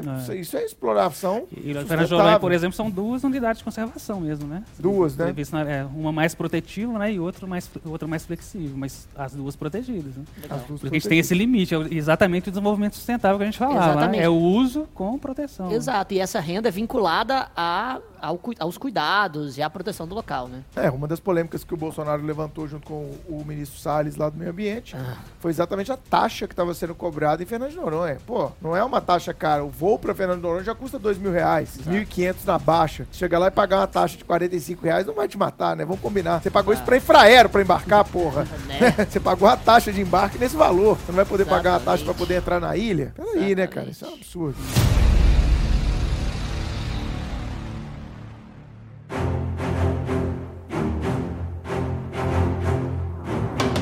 Bom, meu, mais um tema que a gente queria abordar com vocês, já que os ouvintes do Supremo Cast estão sendo aqui é, conscientizados e, e abrindo os horizontes na questão ambiental, é também como é que o direito ambiental vem sendo cobrado em provas. Ótimo. Né? Eu, particularmente, na minha época de concurseiro, confesso que direito ambiental praticamente não caía em provas de concurso. É uma questão mais dos últimos aí 10, 15 Sim, anos. Exatamente. Concorda com isso? Concordo demais. E como é que vem caindo? A é que vem- própria questão ambiental, elas são tão É, nova, né? recente, Vem- o né? direito vem se consolidando também há pouco tempo. né? Claro. Essas questões. Mas o que, que você pode dizer? Vai cair, cair na magistratura, cai na MP, cai na defensoria? O MP Alguns demais, né? delegado, né? É, Cai MP, também. magistratura demais, né? Que cai ambiental e de forma aprofundada. Antes caía ali o textinho da Constituição, né? É. Agora não, agora já julgados, né? STJ, STF, entendimento doutrinário, né? Então nesse magistratura, MP, muito, muito ambiental. E nos outros, OAB também vem sendo cobrado, cada vez mais temas mais diversificados, né? Então a gente tem vários temas importantes aí, responsabilidade civil por dano ambiental. né? Essa, tá, essa é, é, é, que é a cai principal, né? demais, né? Licenciamento ambiental também muito cobrado, né? Os temas de licenciamento ambiental. Tem aquela lei lá de 81, é 6, 69. 6938, né, de 81, 6938. né, Política Nacional do Meio Ambiente. Essa é uma das que mais né, cai, né? demais, 6938. Os, as unidades de conservação, né, você falou de Fernando de Noronha agora, a Lei 9985 de 2000, Aham. que é a lei do SNUC, né, Sistema Nacional de Unidades de Conservação. Então a lei do SNUC muito cobrada junto com o Código Florestal, nosso, de 2012, né, Código Florestal que teve...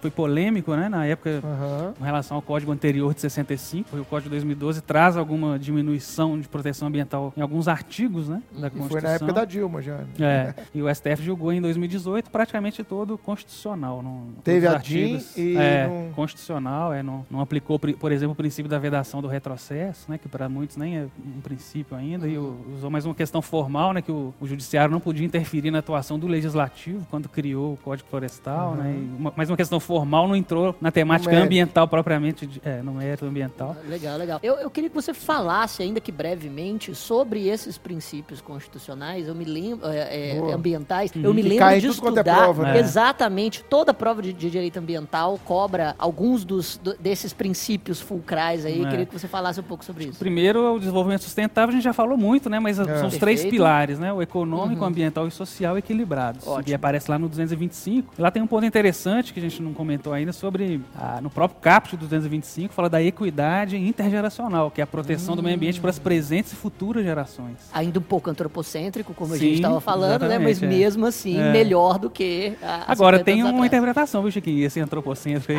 Ah, é? porque Ah. o, o, o caput 225 começa assim, todos têm direito ao meio ambiente ecologicamente equilibrado, né? Quem são todos? Hum, Quem são todos?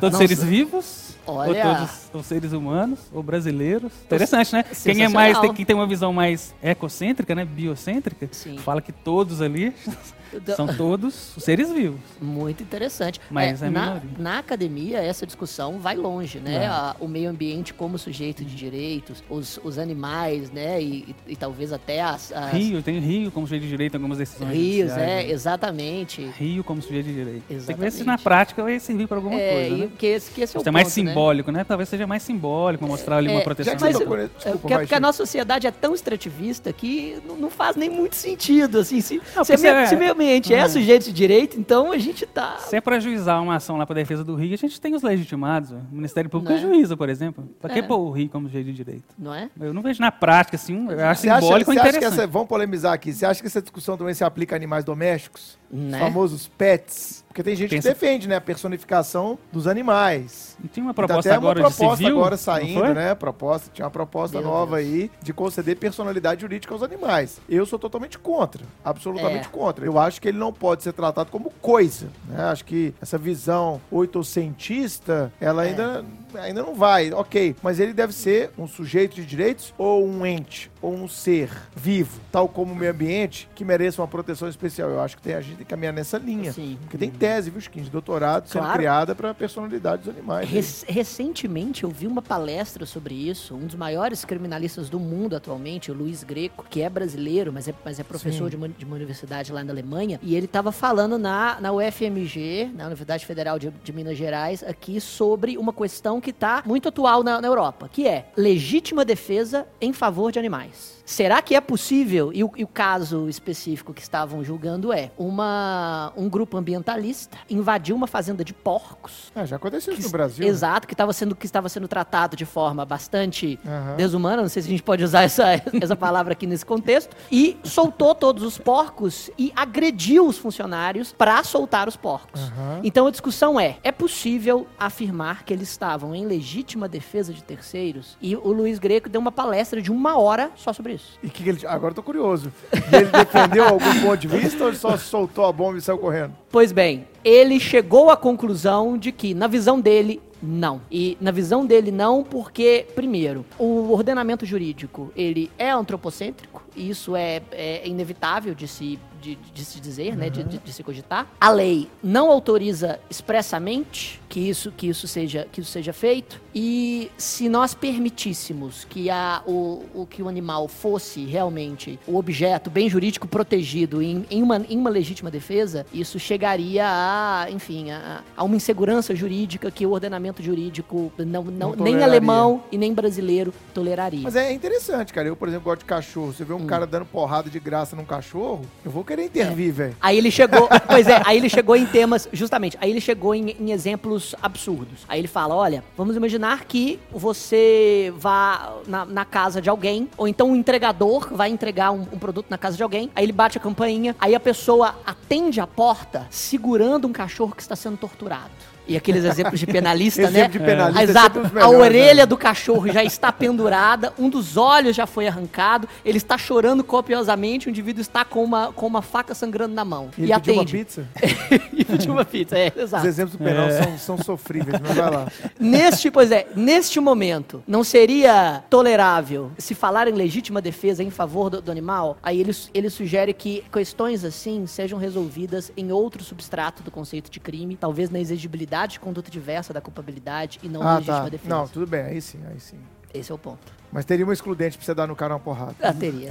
Exato. pode não ser de licitude, pode ser de culpabilidade, de repente. Exatamente. exatamente. É interessante. É, Mas esse, esse, é um caso bacana. O Brasil está caminhando nesse sentido, porque muitos deputados viram que o brasileiro ama pet, né? Então, eu, eu desconfio muito dessas boas vontades, vicissitudes. Eu olho sempre com um olhar mais maldoso, sabe? Pô, Sim. beleza, o cara agora é o defensor macro dos animais. Por quê? Porque achou um extrato sensacional é, de eleitorado. É, exatamente. E, e o pior, e o pior, uma coisa da, da, da, palestra dele que eu, que eu achei sensacional ele falando, ele, ele, dizendo, olha, quando se pensa em legítima defesa em favor de animal, normalmente o interlocutor não quer defender um direito do animal, mas quer se resguardar psicologicamente do sentimento ruim que ele tem quando pensa no seu animalzinho de estimação sendo agredido. Então uhum. eu quero que vocês retirem os porquinhos que foram atacados da fazenda e coloquem uma fazenda de baratas. Ou então um, é. ou, ou, então um cupinzeiro. Pensa em, em, enfim, em um, que em tipo um, de animal vai formigueiro. É, exatamente. Tá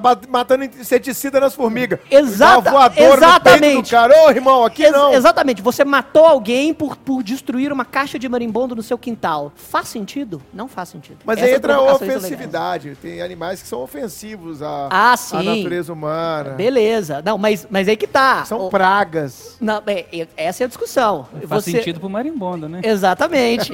mas, e, e, se ele é sujeito de direito, ele tem tanto direito de existir quanto o dono da casa no qual ele é. fez o seu, o seu criador. Por isso que as discussões são muito complexas. É, interessante. Né? Direito ambiental é sensacional. É.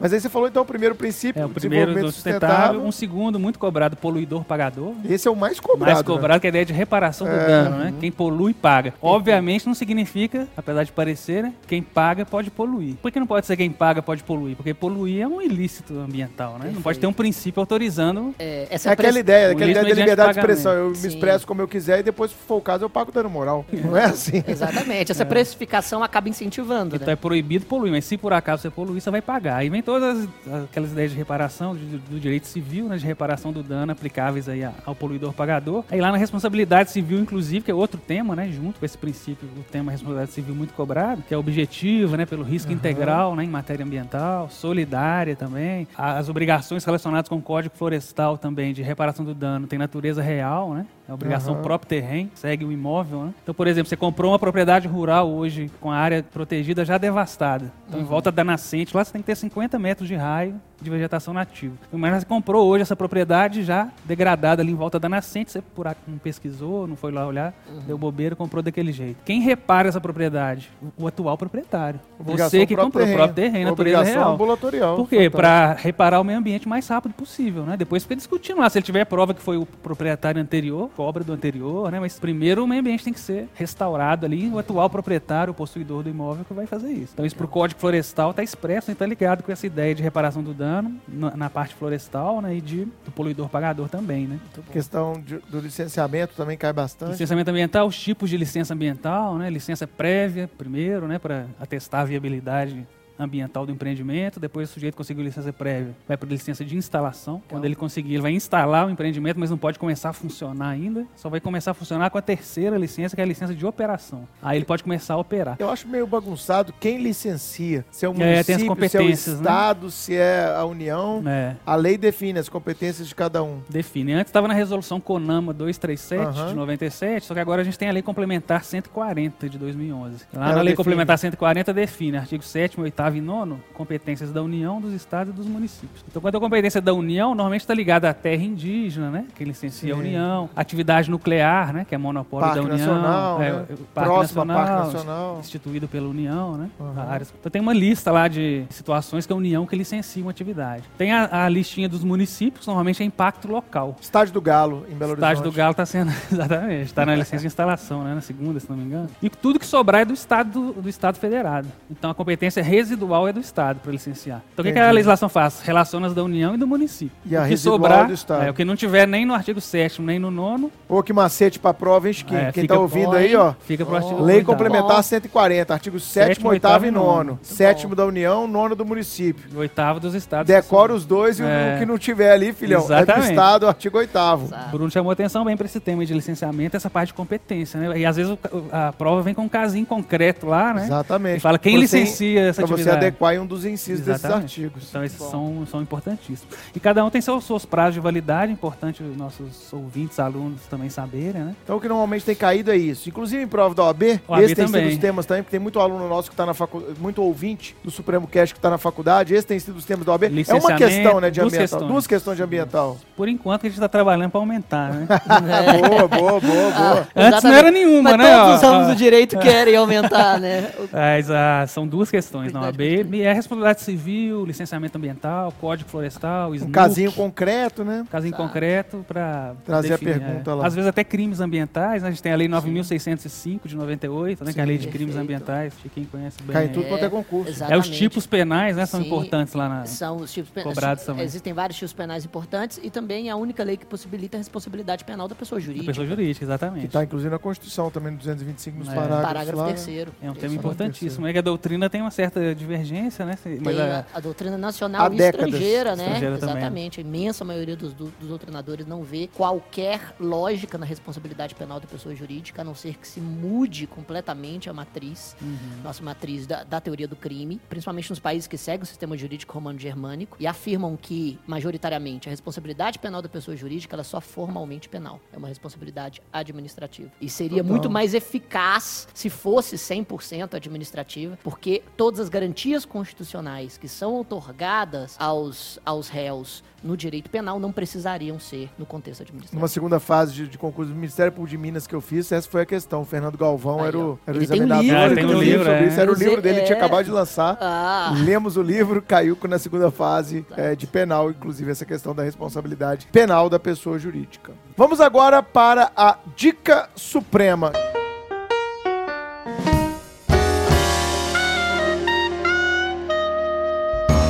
Chico, o que que você trouxe pra gente hoje na Dica Suprema, esse quadro totalmente esperado pelos nossos ouvintes, que depois ficam publicando, falando que assistiu a dica, que leu a dica, que ouviu a dica. Exatamente. Vamos lá. Quando no nosso primeiro episódio eu dei uma dica um pouco, eu não diria elitista, mas um pouco excludente, porque eu recomendei aquela série da HBO, Chernobyl, juntamente com um podcast, Chernobyl The Podcast, que é só, é, que é 100% em inglês. Aí eu pensei que viria uma chuva de, de alunos falando, não, porque você fica, fica recomendando coisas que só tem em inglês, mas, mas não, não, não teve nenhum, nenhum aluno que se- vociferou contra a minha recomendação. Então eu me senti no direito. E pra- ninguém também elogiou, né? não, elogiaram, elogiaram, elogiaram, elogiaram. Muita gente elogiou a série especificamente Ah. eh, que, eu, que eu recomendei. Mas aqui, até fazendo um, gancho em assunto que a gente discutiu hoje, né? O quanto que eh, estudar uma segunda língua é importante e principalmente o inglês te abre muitas oportunidades, eu vou te dar uma dica que só tem em inglês, mas serve pra você praticar. O Netflix, o Netflix americano, tem um programa de jornalismo político chamado Patriot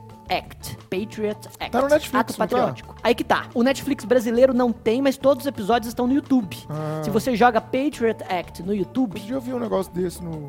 é, ah, tem no, no- Netflix americano. Eu acredito que não tem no, no brasileiro e por justamente por isso não tem legendas em português. Tá. No YouTube você consegue habilitar só legendas em inglês. O que, que é o programa? O programa ele é presidido por um jornalista indiano, muçulmano, radicado nos Estados Unidos, chamado Hassan Minaj. E o cara é fenomenal e eu gosto muito do programa dele por basicamente dois motivos. Número um, eu acredito que Hassan Minaj ele tem uma capacidade retórica de oratória que é ao mesmo tempo tão atual e que consegue tocar em temas tão profundos de forma didática Aham. que eu acho que ele é o orador do século XXI. Sério? De verdade. Não, não, não que ele é o que seja o melhor, mas ele é o que mais representa. Ele tem as competências de um orador moderno. Exatamente. Ele tem todas as competências de um orador moderno. Porque ele, porque ele Tem consegue. que ver esse cara, bicho. Eu sou fã de oratório. Por favor. Justamente por isso eu tô recomendando. Muito obrigado. É, exato.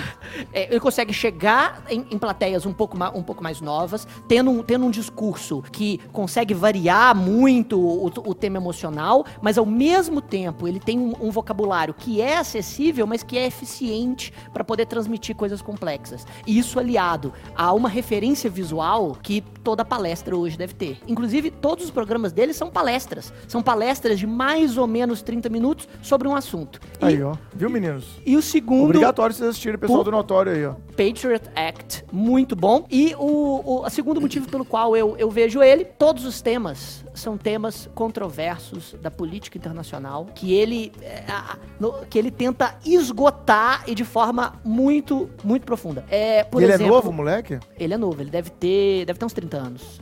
Novo? Novo, novo, ele é novo. Ele é, ele é daquela, é, daquela geração de, de Ele é jornalistas o Felipe Neto políticos. melhorado, tipo isso? Não. Por favor. Por Foi só pra te irritar, Chico. Ah, Foi pra te então tá irritar, bom. fica Obrigado, tranquilo. obrigado. Mas ele é, é- ele é daquela geração de, de, de jornalistas políticos americanos, apesar dele ser indiano, ele é, ele é radicado no- no- nos Estados Unidos, ele nem, ele nem tem sotaque. É, ele é uma daquelas, daquelas gerações que se, que se formou nesses programas políticos do final ali do, do século XX, início do século XXI, né? Como, por exemplo, é, Last Week Tonight, é, Daily Central, enfim, alguns, alguns programas americanos, E é bom que né? tá no YouTube, a pessoal pode, pode ver com legenda, né? Exatamente, dá Você pra ver com legenda em inglês. Exatamente. Mas não tem, deve ter legenda em português também. Não, eu conferi hoje pra ver. É? Não tem, não tem. Mas o, o último programa dele, ele gravou sobre as políticas ambientais do Justin Trudeau no Canadá. E ele, e ele mostrou, inclusive, como que Justin Trudeau se elegeu a partir da pauta ambiental. Todos os discursos dele eram ambien- ambientalistas. E nos últimos anos, ele se aliou com várias indústrias petrolíferas canadenses até chegar ao ponto de estatizar algumas delas para garantir que um grande oleoduto iria passar por regiões de preservação ambiental. Isso tá... é, Minou a imagem cara. Exatamente. Tá deixando a imagem dele ah, bastante suja internacionalmente. Aí ele vai no Canadá, entrevista o Justin Trudeau de, e, e assim, se- e sempre, e sempre é, é, mesclando uma comédia, uma comédia assim, Leve. ah, sagaz, sarcástica, com a, a exposição do tema. Muito Então resume de novo pra gente o nome. Vamos lá, Patriot Act no, No no YouTube. YouTube. exatamente. Só jogar, Nome do tem moleque? o próprio canal Hassam Minaj. Hassaminage. Ô meu, trouxe alguma dica suprema pra gente, meu amigo? Eu muitas, né? Eu sei convidado para trazer mais de uma, né? Não, convidado tá liberado. Por favor. E o primeiro, o Chiquinho já tinha pegado no primeiro episódio, que eu também gostei muito da série da, do Chernobyl, né, na HBO. Então, mas eu vim preparado para outras, né? Que eu sabia que essa aqui já não ia valer, porque eu, como eu já tinha escutado os outros também, mas só para Vamos reafirmar. Um filme interessante sobre mudanças climáticas é Uma Verdade Inconveniente, do Al Gore. Hum, Ah, isso é... É famoso, né? Documentário, É né? documentário, chegou a ganhar o Oscar de documentário, né? Para quem não viu ainda. Agora palestrou ao redor do mundo inteiro. Exato, é. esses- E parece que já saiu esse filme 2, Verdade Conveniente 2, eu não vi Dois. ainda. né? Mas de toda forma, esse 1 um traz bem, de forma bem clara, esse problema do- da mudança climática, né? os dados científicos sobre emissão de gás de efeito estufa para a atmosfera e a relação da atividade antrópica né, do ser humano com a mudança climática, com o aquecimento global. Perfeito. Então ele traz um resumo muito bom e traz no final uma esperança, né? A gente começou falando da esperança ambiental, né? Ele fala que há uma esperança se, De a gente- dias se a gente efetivamente começar, né? A equilibrar aqueles pilares lá do desenvolvimento sustentável. Eu trouxe um outro filme mais antigo, mas que é bem interessante por trazer uma temática ambiental, a Erin Brockovich, uma mulher de talento, com a Julia esse Roberts. filme. Ah, todo mundo já deve ter visto. Mas vale a pena. Ele traz uma é um caso, é baseado num caso real de contaminação da água. Então a Julia Roberts trabalha no escritório de advocacia e Exatamente. tenta comprovar o dano e o nexo causal, né? Trazendo aqui para o nosso responsabilidade civil. Exato. Ela comprova o dano, né, aquela a saúde das famílias e o nexo causal da água contaminada com a atividade da empresa, para depois tentar a indenização, né? Responsabilidade civil. Então, prol para quem assistir, já assistir com o olhar né, do direito. Obviamente que o sistema processual é diferente, né, mas a Diferente. parte de comprovação aqui do dano, Parte né, probatória. a parte probatória do, do dano é bem interessante e dá pra gente O nome do filme, acompanhar. então, de novo? Erin Brockovich, Uma Mulher de Talento. Show. Muito bom. E o último aqui, um livro, A Natureza à Margem da Lei, de François Ost. A Natureza à Margem da Lei. Esse livro traz uma evolução também dessa do momento e, e logo no início dele ele mostra como que o homem, o ser humano, se desprende da natureza, né? Para achar que a gente domina a natureza, que a gente desconecta, né? A gente acha que não é parte. né? Exatamente, ele fa- traz até essa ideia do, do a diferença do conceito de natureza e de meio ambiente. Natureza, todo mundo é integrado, né? Só que o ser humano criou o conceito de meio ambiente. Assim, eu, eu tô do lado de fora e tô vendo o meio ambiente desconectado aqui. Então a gente tenta coordenar, né, organizar essas questões ambientais como se a gente não fizesse parte e tivesse o controle, né, da- dos fenômenos naturais. Então ele traz isso, traz essa evolução, né, relacionando mais à frente com a, com a parte jurídica. Eu acho que para quem gosta do direito ambiental e quer ler um livro clássico aí no direito ambiental e nas, nas questões ambientais de maneira geral, fica essa dica aí também. Sensacional, meu amigo. Ó, variou bem aí, um documentário, um filme, um, um livro. livro. Gostei Tá bastante, cara. Bom, o meu, a minha dica suprema hoje é, um- é uma série que eu vi há um tempo atrás na Netflix, que chama One Strange Rock, que é apresentada pelo Will Smith. Chiquinho gosta muito, né? Como a- adorador de filmes de Hollywood. E Eu via, eu via a série dos anos 90, Fresh Prince of Bel-Air. Era legal, era engraçado. que deu. Que foi a primeira que ele fez? né? Foi, foi uma das primeiras que ele fez. Porque ele era, ele era rapper e comediante. Aí ele, é, comediante assim, de fazer stand-up e tal. Sei. Aí o primeiro grande projeto na televisão dele foi o Fresh Prince. E ele estourou a partir disso e virou um ator de Hollywood. Então, ele apresenta essa série One Strange Rock e ele acompanha a perspectiva do planeta Terra pela visão de oito astronautas que estão lá na eh, Estação Internacional no Espaço, né, a Estação Espacial Internacional. Então é muito legal porque são 10 episódios, ela é de 2018, essa série é bem nova e os efeitos visuais da série, as perspectivas da filmagem são muito legais. Então, só para dar um exemplo, ele conta no primeiro episódio do porquê que as tempestades de areia do Saara Caramba. influenciam os ciclos da chuva na Amazônia. Você fala, quê? Como assim? É, então, ele é só pra você ter uma perspectiva, porque ele mostra mesmo o quanto o planeta é todo interconectado. É, trazendo um pouco dessa questão da internacionalidade da Amazônia e etc. O porquê da preocupação estrangeira com a Amazônia. Eu acho que é um daqueles documentários que ampliam um pouco o seu horizonte naquele momento. Ah, vou ver uma coisinha aqui mais leve, mais tranquila e tal. E você acha que você vai ver uma coisa mais leve, você começa, caralho, tá tudo interconectado, cara. Né? Aí ele vai falar das células. É, do- do- desculpa, das algas que mais produzem oxigênio no mundo. Aí ele fala por que é importante as correntes marítimas para essas algas e como é que a temperatura da Terra pode influenciar nisso. E a gente pode morrer asfixiado, porque essas algas não vão conseguir produzir mais o mesmo tanto de oxigênio que já produziram um dia. Uma coisa assim, tudo interconectado. Legal. Eu achei muito legal, vale a pena mesmo. Assistir é uma série leve, é, com muito efeito ah, visual interessante, com imagens belíssimas. Quem gosta de natureza, é uma série muito legal de assistir. Então fica minha dica, One Strange Rock. Você encontra ela no Netflix, apresentação de Will Smith.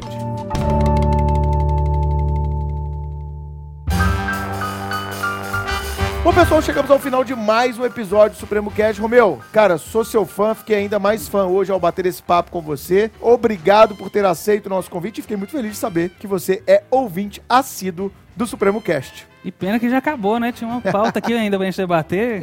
Excelente, sensacional. Também adorei, sou fã de você, do Chiquinho, do Supremo, né? De maneira geral. E me sinto muito privilegiado de integrar a equipe. Espero poder contribuir aí com outras atividades e eventos. Isso aí, muito, Supremo. muito obrigado, Romeu. Obrigado a você, ouvinte. Faltou e... uma coisa, a gente recomendar o livro do Romeu. Por ah, favor. A gente falou aqui rapidamente. É Direito Ambiental, editora Juspodium, nona edição. Exato. É um livro bem focado em concurso público, a gente pode falar assim. para concurso público. Então você que está fazendo concurso... os digitais mais completos, né, de concurso público nos seus capítulos. Romeu Tomé, Juspodium. Vamos lá. Só entrar lá, nona edição. É um livro que tem vários alunos do Supremo que já vi com esse livro aqui nos corredores, aqui na sala de estudos. Então tá super recomendado para você que quer fazer estudos aí em direito ambiental, especialmente focado em concurso público, provas da OAB, para faculdade, né? Faculdade tem muita faculdade também, que tem essa matéria, que tem a disciplina de direito ambiental na graduação. Tá mais do que recomendado Muito o livro obrigado. do Romeu. Nenhum livro Valeu. chega à toa a uma nona edição, né, meu não, velho? Não mesmo. E conto com as contribuições dos leitores também para melhorar para a próxima edição. Divulga seu Instagram, Perfeito. cara, pra galera te seguir. Romeu Tomé, underline, direito ambiental. Ó, mais fácil possível. Instagram. Romeu Tomé, underline, direito, direito ambiental. ambiental. Amigo, muito obrigado pela Valeu, presença. Valeu, Brunão, Chiquinho. Valeu. Até mais. Valeu, Valeu, galera. Até a próxima.